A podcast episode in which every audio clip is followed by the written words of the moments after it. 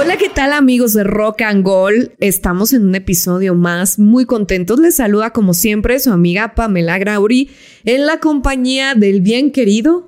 Víctor Gordoa Fernández. Ahora me tocó a mí ser el bien querido. Tú eres el bien querido. ¿Cómo estás? Muy bien, gracias. ¿Y tú? Todo muy bien, gracias. Un episodio más, una semana más de estar con todos ustedes. Gracias por escucharnos. ¿Y cuántos de nosotros, Pam, no estamos ávidos de ir a conciertos o eventos deportivos? Yo sé que tú estás más que yo. A ti te encanta socializar en esos lugares, yo sé. No, socializar, La socializar foto, como tal, no, no. llevar a tus niñas, ¿no? No.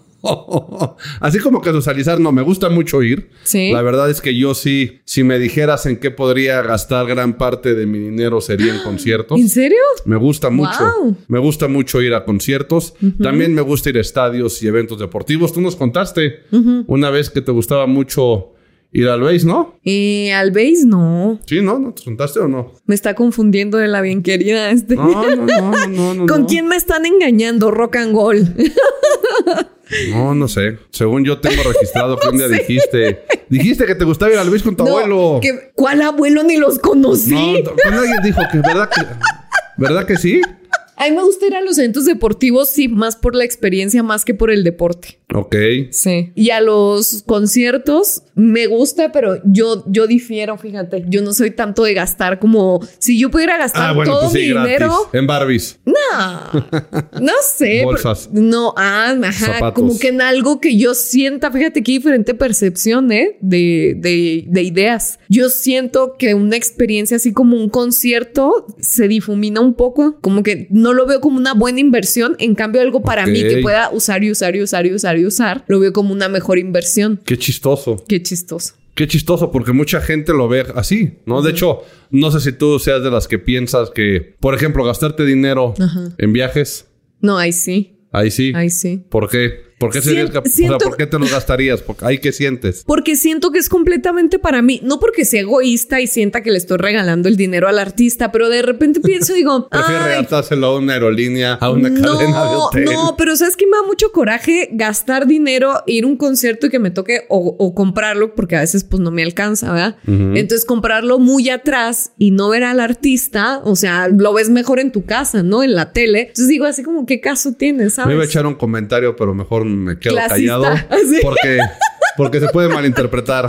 La regla básica es, si no vas a ir a un buen lugar, no vayas a un concierto. Exacto. Sí, es que exacto, ¿sabes? Esa es la regla básica. Si no vas a tener buen lugar, mejor no vayas. Exacto, pero eso te pasa mucho en los festivales de música, que ahí no puedes comprar como que tanto de que, ah, primera fila, no, no. Entonces ahí vas caminando como vayas llegando y ya te sí. toca ver a quien fuiste a ver súper atrás y no hay manera de, de estar más adelante y dices, ay, qué hueva, ¿sabes? Sí, a ver, ¿tú qué consideras que es lo bueno, lo malo y lo feo de algún concierto y o festival musical o un evento deportivo? Vamos a poner primero lo bueno. ¿Qué es lo bueno? ¿Qué te parece si lo malo? Porque yo soy más negativa en estas Híjole, cosas que tú. tenía que tú es que tú ves todo más bonito, tú lo Pues y así es la vida, cada uno ya está viejito y no No, sabe, no, fíjate, no sabe cuánto no. más va a durar en este planeta, hay No, que ver no, todo no. lo bonito. Sí, tú, pero- tú pero es porque que- estás todavía muy No, escuincla y todavía tienes la, no, toda la vida por delante. Yo, yo soy una persona fea con estas cosas. Yo soy fea. Ok. O A sea, ver, yo, yo, en- entonces, yo con estos temas soy muy grinch, muy grinch. Mira, yo, para empezar, o sea, aquí en la Ciudad de México, la gente que nos está escuchando de otros lados, la mayoría de los conciertos o festivales, que es más a lo que yo frecuento ir. El año pasado vi- fui a todos los festivales que hubo, todos, Corona, este, hasta el de los cholitos, este, ¿cómo se llama? De los cholitos, no sé. ¿Cómo el se llama? El. Flow Fest. Ah, el Flow- Ah, mira, eso estaría bueno, Cholito, Cholito Fest. Fest. No, el Flow Fest, que ahí, o sea, neta, Vic, tienes que entrar con mucho cuidado. O sea, No, pues tienes que llevar vendiste. tu bolsa aquí porque te carterean. Está muy padre y todo, pero pues ahí sí es como perreador. Mira, es una de las cosas malas ya que dices que te carteren. Mira, eso, ¿no? Bueno, la gente que nos escucha fuera de la Ciudad de México, casi la mayoría de los conciertos, festivales de ese tipo son ahí en el Foro Sol, en el autódromo, todo ese complejo, ¿no? Para llegar ahí, pues es complejo el estacionamiento, como que a los alrededores no es un lugar muy seguro, tienes que llegar en metro. Yo no sé andar en metro y no por sangrona, pues es que la verdad no, esa capacidad no se me dio, ¿no? Ok, sí. Entonces batalla un poco. Al final del camino provincia. Exacto, soy una provinciana, claro. O sea, no tengo esa facilidad de andar en metro. Tienes que llegar en metro. Ajá. O sea, o sea, está lleno de gente. He salido de festivales de ahí y tengo que esperar cinco vagones para poder regresar a mi casa cuando los pies te duelen muchísimo, cuando ya estás engentada, cuando ya no puedes más y cuando tienes que cuidar tu cartera de una forma como si fuera lo único y lo más preciado que tienes en la vida, ¿sabes? Porque te descuidas y te lo bajan así. Correcto. Ahora es lo, lo malo. Cada vez son más caros los festivales. Sí. Y los conciertos. O sea, tú no me puedes mentir. Yo sé que tú hipotecaste tu casa por llevar a tus niñas a ver Taylor Swift. O Sí. sea, le vendes el alma al diablo. Y a mí eso se me hace una tontería. O sea, yo no gastaría más de 5 mil pesos por ir a ver a alguien, ¿sabes? Ok.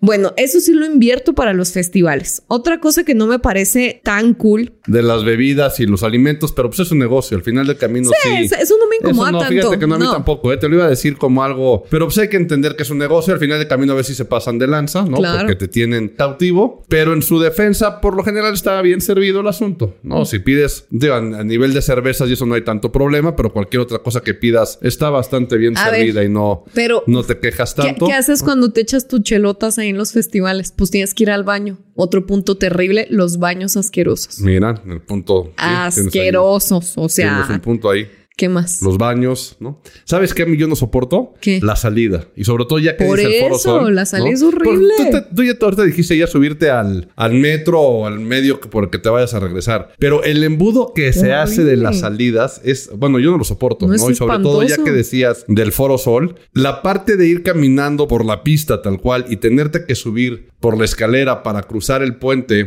sí. peatonal que te lleva hacia el Palacio de los Deportes... Cansado. Híjole, no, a mí me ha tocado ver, y esto sí va a sonar exagerado, ver cómo la gente va volando. O sea, gente más, más chaparrita, este, menos corpulenta. Entre la gente van, to- es tanto el apretujón, de- o sea, los apretujones y los apretones de humanidad, por decirlo de alguna manera. Que la gente flota, nada más se va llevando y los, y los van llevando ahí, no de un lado a otro. Ves a los pobres que dices, bueno, ahí van uno por uno, pero sí, sí es bastante desesperante, ¿no? flotar. Ya ves. Y si sufres un poquito de claustrofobia o algo así no manches. parecido, ya valiste, ¿no? Esa parte yo creo que es de las partes negativas. Entonces llevamos los precios, llevamos los baños, llevamos las salidas, llevamos el ir y regresar el tráfico que se Ay, hace terrible. para llegar, ¿no? Las drogas. Porque de pronto si te encuentras. Mira, yo, yo antes que era así media electrónica. Pero eso es, eso es lo bueno, lo es- malo, eso, lo feo. que, eso yo diría que es lo maravilloso. No, porque de pronto si te encuentras ya gente muy, ¿sabes? En este tipo de Pero conciertos. más en festivales. En festivales En como festivales. el EDC, todos esos que los chavillos ya andan acá con la pupila súper dilatada, te dan un poco de miedo. Deja todo el miedo, ¿sabes? También que es mucho que empiezan demasiado temprano. ¿no? Sí. Empieza el consumo Sí. muy temprano, entonces evidentemente ya para cuando ya son los artistas Sí. principales o que cierran el festival, pues evidentemente ya el estado en el que se encuentran no es el óptimo y hasta es medio, pues iba a decir chistoso, pero de chistoso no tiene nada. el ver cómo se morían de ganas de ver al artista que cierra y los ves ya perdidos y no vieron nada. Entonces, ¿a qué fueron? Pues Exacto, quién sabe a qué habrán exacto. ido, porque luego les tendrán que contar qué tan bien o mal se la pasaron, que ese sí es un clásico. No, a mí me tocó ver a varias personas y varios conocidos y hasta varios famosos, pero no es, este no es el podcast del TV Notas. Ay, sí, ventanealos. verlos, ándale. no, verlos salir en estados muy malos que no llegaran a ver al artista principal. Pero yo creo que eso es lo de menos, ¿no? No sé en tu balanza con todo esto malo contra todo lo bueno que trae, ¿qué gana para ti? O sea, ¿tú cómo ves qué es lo que gana? Yo siempre voy a defender como tal esa experiencia. Yo soy más de ir a festivales, totalmente. ¿Por qué? Porque entras a un festival, entras al Flow Fest, que es mi favorito, no sé qué entras a un Corona, entras a cualquiera de estos festivales y el marketing ya es tan impresionante. Fíjate, a mí algo que me gusta mucho es llegar temprano porque está lleno de estas como stands Las activaciones. Las activaciones, todo eso que cada vez están más impresionantes. Entonces llegas, te ganas cosas, te formas. O sea, a mí me han regalado perfumes, me han regalado cremas, papitas sin fin, de todo. Entonces, esa experiencia se me hace súper padre porque compites, todo eso de ganarte premios, todo eso, o sea, la verdad se me hace muy entretenido, se me hace también visualmente muy bonito porque pues estos stands están como cada vez más cañones. Hay unos así, incluso experiencias de tres pisos me tocó hace poco en el Corona también estar en una experiencia así, creo que era de Doritos y llegó, me invitaron a mí para estar ahí en Doritos y llegó, no me acuerdo qué banda era, pero era una banda que es súper famosa, yo en mi vida la había escuchado, seguramente tú has de ser fan, porque como... Pues no sé si me dices el nombre, ¿te acuerdas? Ay, espérame, ahorita me acuerdo. Para que me digas, la banda esa famosa donde yo estaba, no, no, pues, no, no, no, eh, eh, ¿quiénes? Ay, ahorita me acuerdo quiénes eran, pero llegaron ahí, estuvimos con ellos, convivimos con ellos, o sea, ese tipo de experiencia se me hace muy padre y creo mm. que vale cada centavo de lo que tú pagas un festival así. Sí, que además los festivales yo creo que ese es uno de los puntos por los que más jalan, ¿no? Porque traen un patrocinio grande, por lo general hay marcas muy grandes atrás de esos festivales. Evidentemente está el Vive Latino que lleva ya muchos años haciéndose, pero ya estos festivales que se han empezado a hacer con el respaldo de una marca fuerte atrás, han tenido muchísimo éxito porque es la forma en la cual les pueden traer a muchos artistas por un precio que no es tan caro como lo que pagarías a lo mejor por un concierto en lo individual. Y la gente justamente está yendo o prefiriendo los festivales por la experiencia, porque pueden oír muchos grupos, estar más tiempo, que dure más hasta la fiesta, si lo quieres ver así, por un precio mucho más accesible, a lo mejor lo que te costaría un concierto de esa misma categoría, que al final del camino, como bien dices tú, va a durar dos horas, salió muy caro y no valió tanto la experiencia, ¿no? Te digo, depende ya de cada quien. ¿Sabes qué es otra cosa que yo no soporto de los conciertos? Que ahorita me acordé y que te juro por mi vida que no soporto. Y he oído a varios artistas pedir que lo dejen de hacer, sacar los celulares y ponerse a grabar. Ah, claro. Yo no soporto ver que arranque el concierto, se apagan las luces y lo primero que salen son todas las manitas así para arriba con los celulares puestos a grabar. Y, están más pendientes. No, por eso no lo ven. no lo ves. Están más pendientes del video que de lo que está pasando. Y ni ven el concierto. Y lo peor es que después tampoco vas a ver los videos. ¿Para qué quieres? Por más que le cortes o te lo eches de corrido si tu celular te da para la capacidad, ¿para qué quieres dos horas de un concierto? Claro, grabas en tu celular. ¿Cuándo más lo vas a ver? Nunca más. Y tienes toda la razón, ¿eh? Yo las veces que he hecho eso, no he vuelto a ver los pues videos. Claro que no. Está padre si quieren, este... Ah, porque también, que ya lo hemos tocado en algunos otros capítulos, muchos conciertos también se vuelven el lugar al que tienes que ir, ¿no? Por ejemplo, yo algo que me llamó muchísimo la atención fue cuando vino Coldplay a México, la última vez que vino, o la más reciente de haber venido. Todas las historias de gente conocida en Instagram, bueno, conocida y desconocida en Instagram, todos en el concierto. Y si no fuiste a ver a Coldplay, casi casi que no fuiste nadie, ¿no?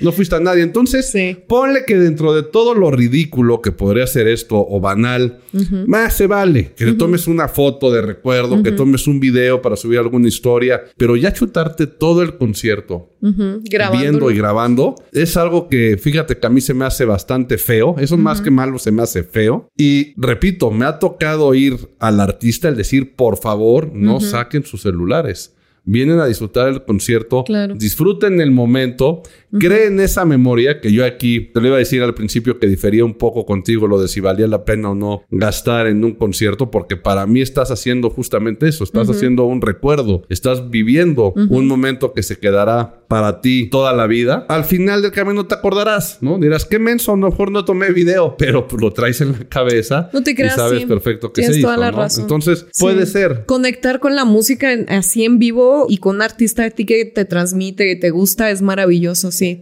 Tienes razón, es una experiencia muy pues muy sublime que muy pocas veces la puedes tener. La puedes tener, ¿no? Y sobre todo si te toca dentro de las partes buenas, aquí dice Jero que los festivales sirven para conocer muchas bandas. Sí, totalmente. Y también es padre, ¿no? De repente darte la oportunidad de en algún lapso de que ya estás un poco más cansado o que te quieres o no quieres estar hasta adelante y demás, pues te pides algo de tomar, te vas a sentar y dices, a ver, vamos a darle chance a esto si vas conociendo muchas bandas. Y eso es lo que ha hecho que se haga más grande la percepción a favor de los festivales festivales. Y si te fijas, cada vez son más. Internacionalmente ni se diga. ¿no? Eso, eso es muy curioso, ¿no? Fíjate, a mí me ha pasado estos últimos meses que, bueno, incluso los últimos dos años, que hay gente que hasta me pregunta así, o sea, como que ya se asume de, eh, ya compraste boletos para ver a Dari Yankee, ¿verdad? El año pasado. Y ya compraste para ver a RBD, ¿no? O sea, ya es como que... Ya lo da como por un hecho. Sí, o sea, como que los tienes que comprar y todo el mundo hablaba de eso, que de las filas virtuales, que lugar, que si no agarraste lugar, que cómo vas, que... Entonces, eso, las filas virtuales también, que cómo nos gusta últimamente formarnos sí, en virtualmente, filas virtuales y que la tarjeta y que si alguien tiene, todo el mundo preguntando, como que esta euforia de los conciertos ahora siento que es distinta a la de antes. Yo no sé si es una cosa también y que se han encarecido los boletos porque los artistas están dejando de generar como generaban antes, como monetizaban por la venta de sus discos y ahora es mucho menos lo que se monetiza en Spotify, en todas las plataformas donde puedan subir su música.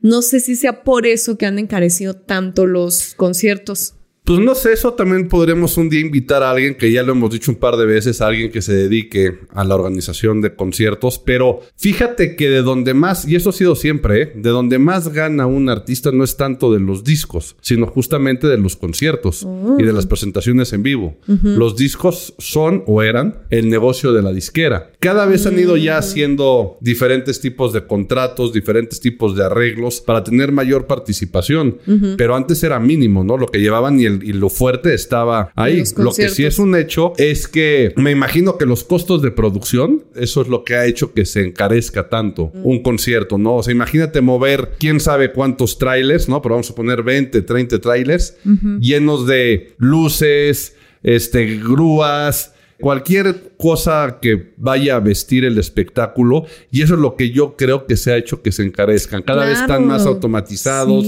más robotizados, con mucho más tecnología. más grandes, claro. Moverlas antes a lo mejor pues tenías que mover los instrumentos al artista y vámonos, ¿no? Y ahora ya no, ahorita ya tienes que estar considerando una logística enorme con también la cantidad de gente que trabaja backstage en la producción. Hoy lo que platicamos una vez de que, por ejemplo, Bad Bunny sube en una palmerita y atraviesa, o sea, como ese tipo de cosas tan complejas. Son tipo de detallitos que a lo mejor para crear esa unión, cuando platicamos de eso, era una cuestión más de comunicación no verbal y de tener ese, esa unión con el público, ¿no? Que los notaran como artistas más cercanos.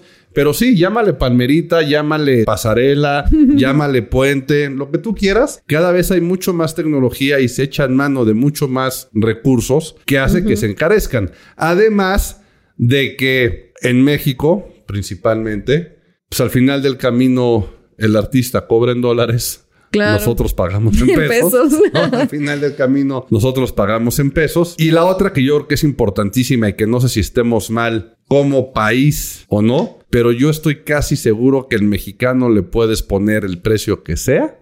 Y lo paga. Que lo va a estar dispuesto a pagar. Claro. O sea, la gente. Nos quejamos, nos quejamos, ah, pero al final pagamos, ¿no? Porque yo, ese comentario se ha ido como exagerando mucho en los últimos meses de que, oigan, ya vieron cómo está el Corona Capital, ya vieron cómo subió el Flow Fest, ya vieron cómo subió el, Vive Latino. Todos ahorita están carísimos, ¿eh? Todos los festivales, en comparación a los años anteriores, subieron muchísimo, pero de todos modos ya están agotados la mayoría de las entradas. Así es, la gente está dispuesta, ¿no? Ahorita que también mencionaste de que le vendí mi alma al diablo para ir a ver a Taylor Swift. Pues sí, se la acabas vendiendo porque estás dispuesto, ¿no? Tú podrás decir, no, es que, este, es quedar bien con alguien o lo que sea, o estás dispuesto porque, como decía el anuncio de la tarjeta de crédito, ¿no? La felicidad de la gente cercana no tiene precio, para todo lo demás está la tarjeta de crédito. Entonces, saliéndonos de esto, la verdad es que estamos dispuestos a pagarlo, aunque sea regañadientes y digas, es que no voy a ir y se me hace que no lo vale y no lo pienso pagar. Y ahorita no estoy hablando específicamente del de Taylor Swift, ¿eh? para que todas las Swifties ni se pongan ahorita a quejarse de que, sí, de que lo vale o no lo vale. Cualquier cosa que tú digas, es que no estoy dispuesto a pagarlo porque no lo vale, la lógica, la lógica, el raciocinio, ¿no? Te diría, pues no vayas. Claro. Así de fácil, ¿no? Oye, no estoy de acuerdo que cueste tanto, no lo vale, pues no lo compras. Claro. Y si todo el mundo pensara de esa manera, pues tendrían que pasar dos cosas. O dejar de traer a esos artistas, o tendrían que ver la manera de conseguir a lo mejor más patrocinadores o alguna cuestión de otros tipos de apoyos para que el negocio siga siendo negocio para los empresarios y que sean accesibles para el público, ¿no? Pero el problema es ese. Te dicen, ah, sí, vienen los boletos para el artista que tú digas, sí, pues el más barato, pues entre 15 y 20 mil pesos, espérate, ¿no? O sea, ¿cómo crees? Pero ahí estamos todos. Oye, qué excepción viendo cómo desembolsar o cómo conseguir o cómo hacerlo. Qué excepción cuando están tan elevados los costos e ir a un evento de este tipo que pagaste un dineral, que a lo mejor te endrogaste a meses con miles de intereses y haya una mala organización, ¿no? Híjole, es que eso es lo peor. Imagínate que, que una mala organización, una mala logística, el artista sale tarde este, imagínate que te llueva, ¿no? Como no me acuerdo el año pasado con qué artista estuvo, llueve y llueve y llueve y llueve y cancelación, cancelación, cancelación. Este, hay varios aspectos que no están tan padres. Sí, que no están tan padres, ¿no? Que te pase eso, o sea, ponle que hay la lluvia, no está nada padre, pero bueno, son cosas del clima, qué mala suerte. Ya se verá si se, este, se reprograma la fecha, se regresan el dinero y demás. Pero lo que sí es horrible es la gente improvisada o las empresas que no se dedican a hacer esto, que quieren entrarle. No digo que no tengan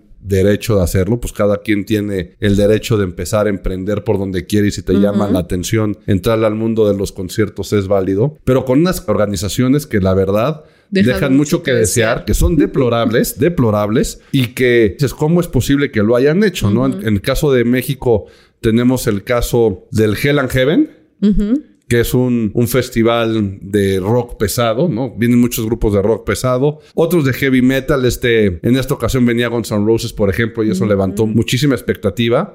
Pero por lo que he visto en redes sociales, la organización fue pésima. Hubo portazo, no se vendió nada. Por ejemplo, imagínate, tú pagaste porque te morías de ganas de ir 6 mil pesos, ¿ok? En la mejor zona para el festival, ¿ok? El día del festival en la taquilla estaban en 700 pesos. Wow. Los boletos de 6 mil. ¿Ok?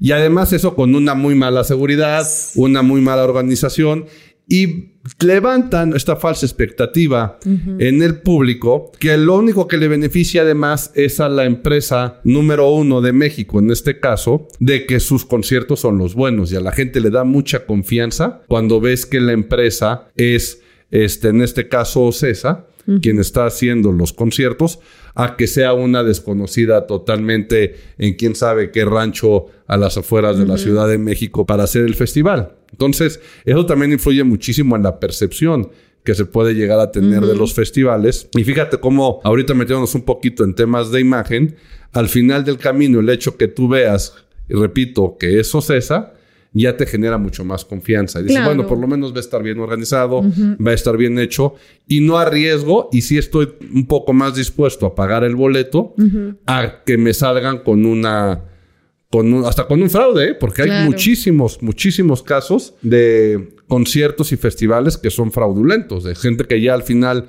no pudo organizar, no pudo llegar, que les cancelaron la fecha cuando no dieron las garantías necesarias para que se diera el concierto y el artista es el que acaba cancelando y se pasa la voz, etcétera, etcétera. No sé si has visto un documental que está en Netflix, me parece, pero que es de un festival que se llamó Fire. No. ¿No? ¿No lo has visto? Te lo recomiendo, véanlo. No sé ustedes que nos están escuchando y viendo por las diferentes plataformas en las cuales sale Rock and Roll, pero se lo recomiendo que le echen un ojo, porque fue un festival que lo vendieron como lo más exclusivo del mundo. De hecho, contrataron a muchísimas influencers para que lo anunciaran. Iba a ser en una isla, barcos, fiesta, lujos, la mejor bebida, la mejor música y demás. Y resulta que nunca pasó nada. ¿Cómo que no pasó nada? Fue una estafa. Ya no te voy a contar nada. Véanlo. Ya no te voy. Ya no, ya no les voy a contar nada. Y la gente llegó pero véanlo, nada, ¿no? Véanlo. véanlo y, este con lo que te prometen que, te, ibas a encontrar a lo que realmente A ver, repítelo, ¿cómo se llama? Fire. Mm, en Netflix. En Netflix. Ok. Está en Netflix. Y así ha habido muchos, ¿eh? Porque, por ejemplo, ah, sí, Fire con Y, perdón, perdón, aquí ya me están corrigiendo. Ahorita me voy a remontar a hace muchos años atrás. Pero, por ejemplo, el primer festival que hubo en México, que fue el de Avándaro. Ah, claro. También este fue un festival que se salió de las manos y fue un verdadero desmadre. Cuando la realidad es que todo iba organizado nada más por una carrera de coches. O sea, era una carrera de coches que iba a terminar con un concierto. Y acabó siendo un festival enorme en el cual llegó mucho más gente. También hay documentales al respecto, ¿no? Llegó mucho más gente de la que se esperaba. Y todo el desbarajuste que acabó presentándose y todo el, el relajo que se armó ahí, que eso dio pie a que durante muchos años o muchas décadas estuvieran prohibidos los conciertos Claro. Y este y los festivales en México, ¿no? Entonces, No, es que sí es una experiencia interesante. ¿eh? Ahorita que mencionas el de Avándaro, el de las estacas también, que de pronto hacen donde puedes acampar ahí, te levantas, o sea, es una oportunidad muy padre, creo que también para conocer gente, conectar de otra forma. Todo el mundo va como con una expectativa, mm, iba de fiesta, pero de pasarla bien, pero de relajarte, ¿sabes? Entonces creo que se hacen ambientes como... sí, pero por más que vayas con esa mentalidad y que se Ajá. haga un ambiente muy padre, sí vas queriendo obtener algo que Ah, valga claro, la pena. sí, ¿no? Ese es sí. el- Pero qué padre experiencia, ¿no? El Ah, no. Baidora yo he estado y también ha sido increíble. Muy padre. Fíjate que yo ese no. Yo ese no sí he estado en algunos otros festivales, pero sí cambia. Pero donde acampas, qué Cambia. padre. Sí, no, a está se me padre. hace muy interesante. Esos Oye, el padres. Burning Man. También. Ese se me ¿no? hace que también ha de estar, bueno, he platicado con personas que han ido y que son es- pues experiencias hasta surrealistas, ¿no? Que queman al mono, este, el significado que tiene, sí queman otras cosas, pero también se supone que es como un tema muy ecológico, ¿no? Como es, eh, Híjole, quién sabe si ecológico. Digo, sé que el trasfondo y la esencia Sí, es, es ese, tiene ¿no? que ver Es- mucho, es pero yo creo que sí, en el recuento de los daños. Claro, sí, el impacto, tan, el- qué el- tan ecológico fue el festival. Exacto, sí, el- se supone que no debe de tener un em- impacto ecológico, que no es de tirar basura, que todo tiene que ser reciclable, incluso la gente no se baña para no gastar agua, entonces duran una semana todos mugrosos. Qué bonito, todo sea reciclable y que la gente no se bañe. Sí, sí, muy, muy Para, bonito, para ¿verdad? no gastar con este agua y no Sí. pegarles, está bonito eso. Todo el día de fiesta. Eso está padre, eso sí. eso está padre, que en la noche te puedes encontrar acá un DJ de una parte rarísima del mundo tocando sonidos andinos o lo que tú quieras y del otro lado está un DJ, no sé, noruego con otro tipo de música que no nunca habías escuchado. Entonces creo que son experiencias que al final del día dices, qué padre, ¿no? A lo mejor vivirlas una vez en tu vida sería interesante y eso es la parte bonita Ah, de no, los, sería, de los parte- festivales. Esa es la parte Sí. padre, ¿no? Que puedes tener la experiencia y esto también hace que mientras más festivales haya, mientras más otra cosa que ahorita mencionaste, ¿no? Y se me viene a la mente, opciones, porque no quiere decir que haya un festival de música electrónica. A mí puede no interesarme la música electrónica o no me puede interesar un festival más popero o no me puede este, este uno de, de banda. No importa, no, o sea, no importa el género que te guste, pero eso hace que la cultura y la percepción en torno a los festivales y los conciertos vaya siendo cada vez más más grande, ¿no? Porque también para efectos prácticos, en México estamos todavía muy chiquitos Sí, claro. en, el, en la cuestión de organizar conciertos, ¿no? Porque regresando con esto que estábamos comentando, que durante muchas décadas los gobiernos que estuvieron en el poder prohibieron los conciertos, las tocadas o los festivales por considerarlos que no eran buenos para la juventud que en México esperaba, ¿no? Que a lo mejor si ya viendo cómo están las cosas hoy por hoy, mejor los hubieran dejado hacer conciertos y festivales, porque si con el miedo de que fueran a ser hombres de provecho y demás, nos tiene como nos tiene, porque esos Claro. ahorita ya están grandecitos y hasta ya pasaron por el poder a esos que no los dejaban, pues por lo menos ahí se dices, híjole, les hubieran dado chance un poquito de divertirse, pero a esto voy de que a principios de los 90 fue cuando se volvió a, a retomar los conciertos en México. Entonces, si te das cuenta, pues la realidad es que tenemos pocos años, o sea, son muy pocos años de volverlo a hacer, cada vez con mayor calidad, ¿no? Este, Ocesa cada vez ha demostrado desde el concierto 1 que se toman las cosas en serio, que son gente que trabaja con muchísima calidad, que sabe hacer las cosas. Hay algunos videos en las cuales su presidente cuenta de algunas aventuras que se tuvieron que topar en el Inter cuando crearon, por ejemplo, el Foro Sol, la primera vez que trajeron a Paul McCartney, etcétera, etcétera, que la verdad te das cuenta de todo el esfuerzo que lleva. Pero sobre todo el chiste es que cuando tú vayas a un concierto, también cumplas con las reglas de civismo, protocolos y demás para comportarte como gente y no como gente normal, funcional. por decirlo de alguna manera, y que todo el mundo lo disfrute, porque si no al final del camino lo que acaba haciendo es que ya te da cada vez más flojera ir, y de eso no es una cuestión de edad, ¿eh? Porque hay que decir, ay, no, si tú ya estás viejito o estás viejita, Pam, y ya te cansas cuando sales y ya no quieres caminar más, pero sí empieza a haber muchos puntos que dices, ah, esto ya no me latió, ¿no? Por ejemplo, ahorita esto que está muy de moda de la gente que camina en sentido contrario en la zona pública del Foro Sol. Cuando todo el mundo va de salida, hay grupos de gente que caminan en sentido contrario y lo que van haciendo es robando celulares, carteras, relojes ah. y se pierden entre la gente. Entonces también ya hace que digas. Sí, es otro ah, punto súper negativo. son puntos negativos que han existido, van a existir y seguirán existiendo, ¿no? Pero que el chiste es que nosotros como consumidores de conciertos, aprendamos de esto, ¿no? ¿Qué es lo bueno, qué es lo malo, qué es lo feo de los conciertos y los festivales? Y vayamos preparados para eso. Claro. Si ya sabes que te van a cargar la próxima vez en las escaleras y vas a volar, pues ya flojita y cooperando y vuelas muy bien. Oye, me van a, este, robar el celular. Pues a lo mejor no llevas el celular o no llevas una bolsa tan grande y lo llevas este, bien, escondido, bien guardado, cosas de este tipo. Entonces, es la forma correcta en la que yo creo que podemos disfrutar